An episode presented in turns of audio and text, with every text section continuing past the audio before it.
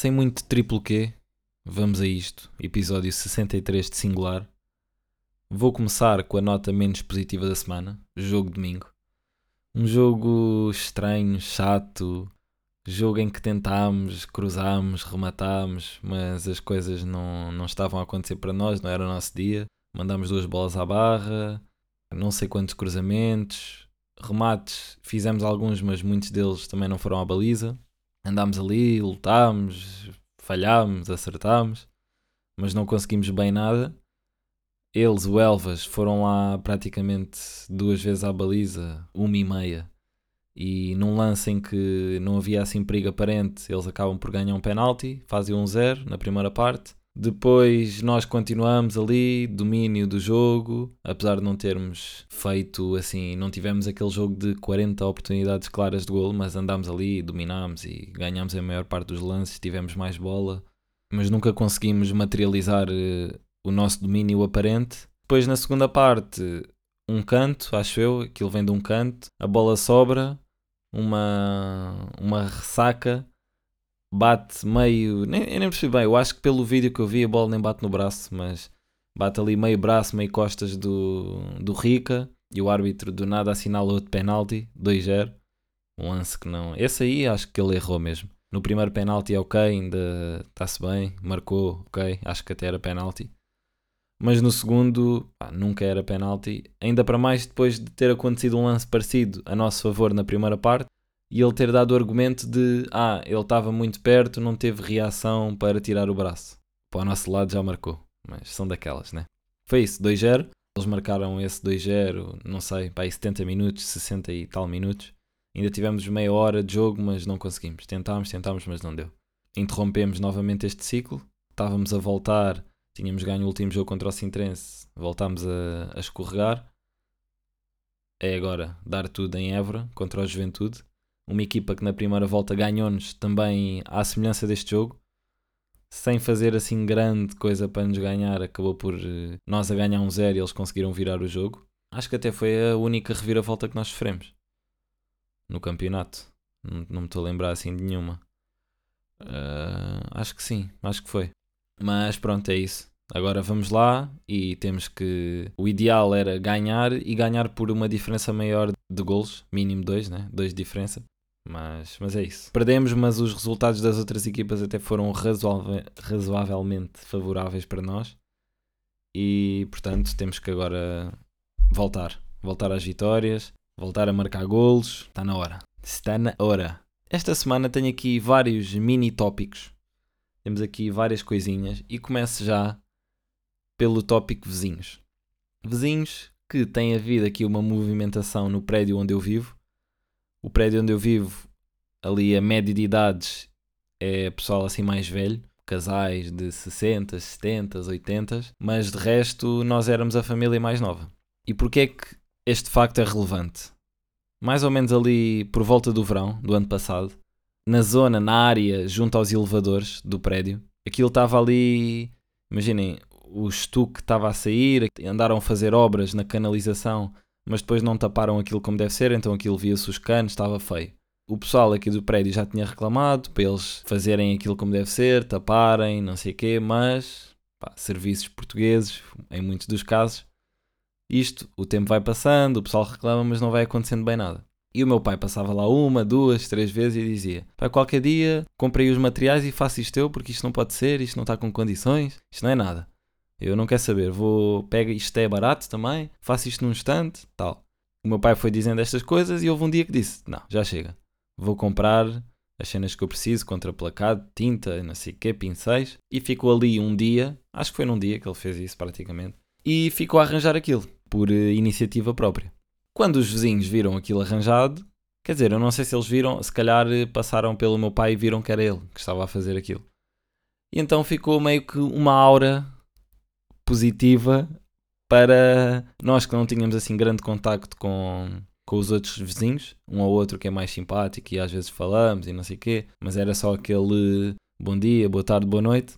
Mas a partir daí o pessoal já ficou mais, epá, eles fizeram isto, arranjaram, nós já, isto estava feio, E eles, tipo, eles não, o meu pai. O meu pai deu-se ao trabalho de fazer isto e nem cobrou nada. Alguns dos nossos vizinhos passavam pelo meu pai dizendo: pá, mas diga quanto é que isto custou, nós, nós juntamos aqui o dinheiro e o pagamos. E o meu pai: não, não, não se preocupe com isso, eu não quero receber dinheiro nenhum. Pá, tá, tá feito, está feito, isto também não era nada demais. Ok, ficou assim. A partir deste ponto, a maior parte dos vizinhos tornaram-se muito mais simpáticos para nós. Por causa desta iniciativa do meu pai. Este Natal, um casal, que é assim o casal mais dinâmico e mais simpático, comprou um postal de Natal, recolheu as assinaturas de não todos os vizinhos, mas grande parte dos vizinhos do prédio e compraram uma espécie de cabaz para os meus pais. Isto não existe, né? Os velhotes bem queridos andaram aí de cima a baixo no prédio a falar com os vizinhos. Pronto, e devem ter feito esse pitch de pá, eles arranjaram aqui lá embaixo, nem, nem pediram dinheiro, nós quisemos dar, mas eles recusaram. Acho que era de bom tom nós juntarmos aqui e oferecermos alguma coisa.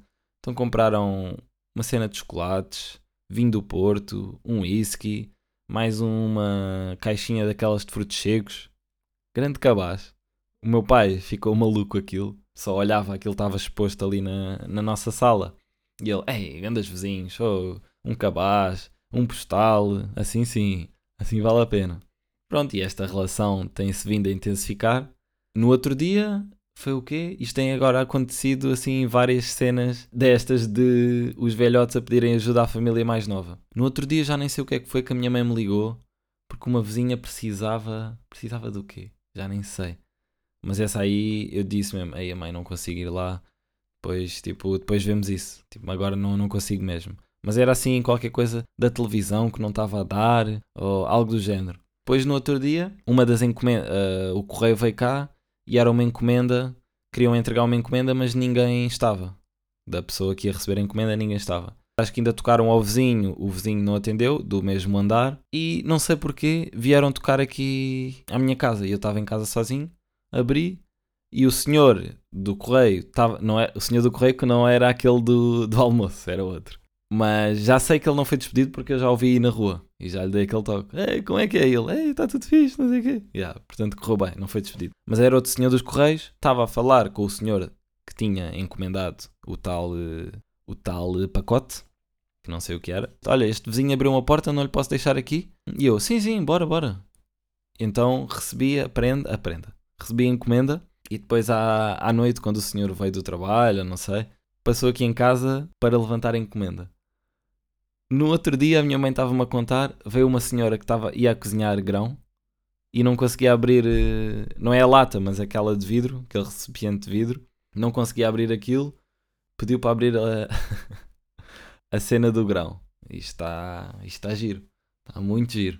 Vizinhos que me ouvem, já sabem, tudo o que precisarem, venham aqui. Se precisarem de uma cebolinha, se precisarem de uma alface, abrir uh, embalagens de grão, instalar-vos qualquer coisa que precisem, estou aqui. Já dei o toque, eu vou aí. Eu ou os restantes membros desta família. Esta semana surgiu a notícia de que vão testar uma nova regra, uma nova funcionalidade no futebol, que é o chamado cartão azul para quem não, não viu, para quem não, não esteve atento ou não teve tempo para ver as notícias, cartão azul o que é? É um cartão que também para sancionar maus comportamentos. O que eles dizem é que vai ser utilizado em faltas antidesportivas.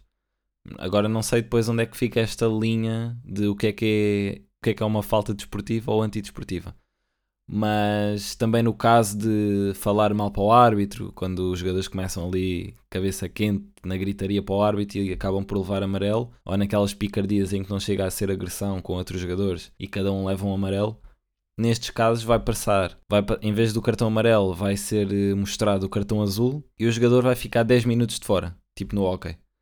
Vai 10 minutos, ali descansar um bocadinho, resfriar a cabeça e depois volta.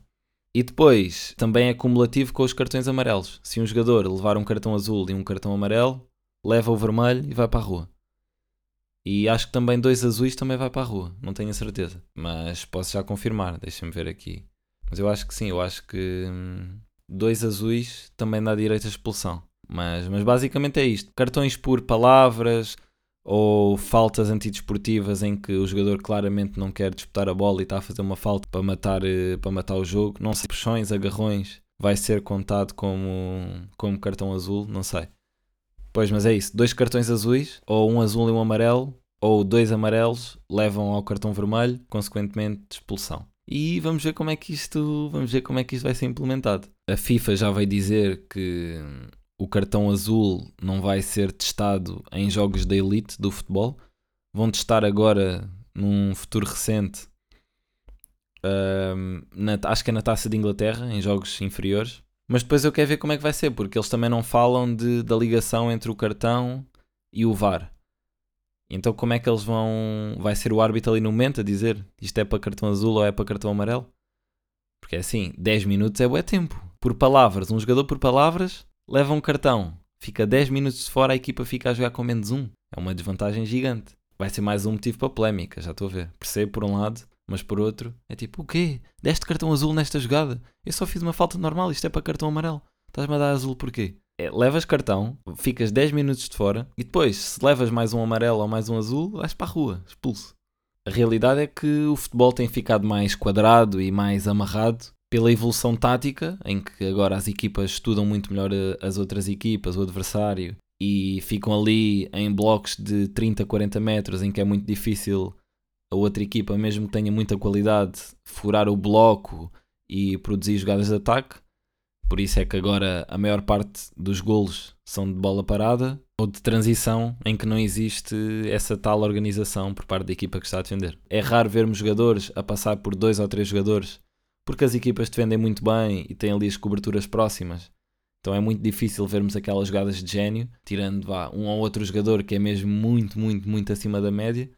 Mas de resto é mais difícil e se formos a ver, existem muito menos remates agora e muito, ai, muito menos jogadas de ataque. Acho que isso está, está estatisticamente comprovado. Até agora, há pouco tempo, o Buffon, o guarda-redes clássico, Gigi Buffon, veio dizer que as balizas deviam ser aumentadas porque tem existido menos, menos remates à baliza e assim. E portanto ele dizia que as balizas agora deviam ser aumentadas, o que também é um bocado egoísta de certa forma, porque ele agora já está reformado, já tem os seus golos feridos na carreira. Os próximos guarda-redes que venham jogam com balizas de 70 metros e ficam só a sofrer golos. Daqui a uns anos vamos olhar para os números e dizemos: Porra, este Buffon não sofria golos, ninguém lhe marcava golo. E, e os outros guarda-redes mais novos andaram a jogar com, com balizas maiores. Mas isto, ah, estas mudanças são um claro sinal de que, e aquilo que eu vos falei há uns episódios atrás, acho que o jogo tem perdido, apesar de continuar a ser o desporto rei, o futebol tem perdido um bocado a sua força enquanto espetáculo. Ainda há muita cultura de o meu clube e eu vou ver os meus jogos todos, mas acho que tem sido mais difícil atrair eh, pessoas de fora do desporto para, hum, para o futebol. Acho que sim. E acho que estas, estas novas regras têm em conta isso e querem que o jogo fique mais aberto e se calhar com menos faltas, porque para já com menos confusões, isso é certo, né? Assim o pessoal já não vai estar a falar para o árbitro à toa, leva logo um azulinho, 10 minutos de fora, a tua equipa fica a jogar com menos um, for preciso levas ali um gol 2 e as coisas ficam mais complicadas. E depois aquelas faltas táticas que sempre fizeram parte do jogo, mas se calhar agora vão ter que ser reduzidas para o jogo ficar mais fluido e pá, não haver tantas paragens, a bola assim sempre bola fora ou queimar tempo, isto e aquilo. Ah, olha, o queimar tempo também é uma boa por exemplo, aquela dos guarda-redes mandarem-se para o chão, dizerem que estão lesionados ou demorarem a bater o pontapé de baliza, estás a demorar a bater o pontapé de baliza. Cartão azulinho. Tua equipa fica a jogar sem guarda-redes durante 10 minutos, tem que fazer uma substituição. Aí, já? Como é que eles fazem isso, se for o Redes? Porque o Redes vai para fora, 10 minutos. Não se joga sem guarda-redes, a equipa obrigatoriamente tem que fazer uma substituição. Assim que passa os 10 minutos, não vão jogar dois guarda-redes. Ele entra, e tem que fazer outra substituição para meter um jogador de campo. Ai ai, ai ai. Eles de certeza que pensaram nisto. O Colina, que ele é que anda de volta disto, anda lá no comitê das regras do futebol e das leis. Mas vamos ver como é que vai ser implementado. Como sabem, eu sou um devoto adepto de podcasts e andei na minha busca à procura sempre por mais um podcast, mais um convidado, mais uma conversa. Estava eu a ouvir um destes pods e a convidada tocou num assunto que me interessa bastante e que eu já tinha pensado um pouco. Para já um paradoxo, que eu sou grande fã de paradoxos, e neste caso o paradoxo da representação do mundo. Porque se formos a ver, o mundo é representado pelo mapa mundi de. É o Mercator, já não me lembro que nome é que ele tem, o primeiro nome dele. Johan, Johan qualquer coisa. Deixa-me ver aqui. Taltix. Ah, espera aí. Não é isto que nós queremos, não é isto. Está aqui, Projeto Gerardus Mercator. Fez aqui graficamente, representou graficamente o mundo em 1569, aquele mapa que todos nós conhecemos, o chamado Atlas. Este mapa tem grandes falhas. Para já, porque a Terra é redonda e quando espalmamos, entre aspas, a Terra numa representação retangular, há sempre, há sempre zonas que ficam distorcidas. E depois, porque a representação do mapa também é uma representação de poder. Há aqui várias zonas do mapa que umas foram aumentadas, outras foram reduzidas, para dar mesmo essa ideia de que, ok, isto é muito maior, vamos aumentar esta zona, porque ninguém quer ter, ninguém quer fazer parte de um país pequeno. Então houve aqui áreas que foram conscientemente aumentadas e representadas de forma diferente, porque lá está. É uma forma de mostrar que quem tem o poder. E já se sabe, a história é sempre contada por quem ganha. Por exemplo, a Groenlândia, se formos ver aqui o mapa mundi, parece ser muito maior do que o continente africano. Mas na realidade, a África tem uma área 14.4 vezes maior do que a Groenlândia. E claro, porque é que meteram a África mais pequena? Até a Groenlândia, que não vive lá praticamente ninguém, aumentaram a área para diminuir o tamanho da África. Sempre, sempre a África aí lá para trás, né? Eu fui introduzido a esta questão do mapa pela primeira vez num livro muito fixe. Eu não sei se falei aqui, mas devo ter falado. Que é o Pensamento Branco, do Lilian Thuram, ex-jogador da Juve, seleção francesa, Barça, Centralão, que agora tem uma função, uma função, uma fundação que combate pela igualdade, antirracista e assim. Uma das folhas do livro é o mapa, mas representado de forma diferente, em que não é eurocentrado. E aí vemos o real eh, tamanho de África. E depois diz lá só: este mapa não está ao contrário. É para nós vermos como é que a narrativa consegue, consegue de alguma forma escamotear os factos. E isto acaba por se alastrar eh, para tudo, para tudo na vida e mesmo para a história enquanto disciplina. Porque se não existe uma entidade neutra, sem vieses, capaz de fazer um registro daquilo que aconteceu realmente no mundo, estamos sempre permeáveis a que a história seja contada por um dos lados. E quando algo é contado da mesma forma repetidas vezes, acaba por se tornar verdade. Corremos o risco de só olhar para um lado da moeda e não saber o que é que realmente passou, ou pelo menos qual é a perspectiva do outro lado. Aqui no mapa mundo é essa a questão, que é, dão-nos na escola e para nós é isto. O mapa é isto, a área relativa de Portugal em relação à Austrália é esta, a área relativa dos Estados Unidos em relação à Groenlândia é esta, e na realidade não é bem assim. Até porque, para nós, e aqui é que entra a história do paradoxo desta representação dos mapas, para nós termos uma representação real de um mapa, teria que ser um mapa um por um. Para termos um mapa um por um, o mapa ia ocupar a área do mundo inteira e existir uma duplicação. E por isso é impossível representarmos realmente o mundo. Eu estou a olhar aqui para a rua e está ali um Opel Corsa. Eu posso representar aquele Opel Corsa numa escala um por um e fazer outro Opel Corsa que represente exatamente, na, na, medida certa e na proporção exata, aquele carro. Em relação ao nosso planeta, isso não é possível por razões óbvias. Se o planeta é a totalidade, a representação do nosso mundo ia se tornar num mundo também. Num mundo duplicado. Mas mesmo usando proporções mais práticas, podíamos tê-lo feito de maneira muito melhor. E mais do que isso, como é que um mapa que factualmente está representado com desproporções um mapa feito há 500 anos ainda é referência. Mas já se sabe, quem tem o poder age sempre de forma a manter esse poder. Já era assim em 1500 e vai continuar assim. Numa nota muito breve e que não tem nada a ver com este assunto, chegou demasiado rápido o dia em que a minha irmã usa os meus hoodies. Tá tá. Meu pensamento é singular, negatividade está-se a dissipar. Meus tropas dão sangue, eu sinto a circular. Escondido no estúdio, o work tá raro. Escrita de madruga, para mim não tá tarde. Meus dias estão comigo só para acompanhar. Minha avó lá no sky mete o olho cá em baixo. Tropas estão com o olho gordo no motage. Dá uma salta tampa do brilho.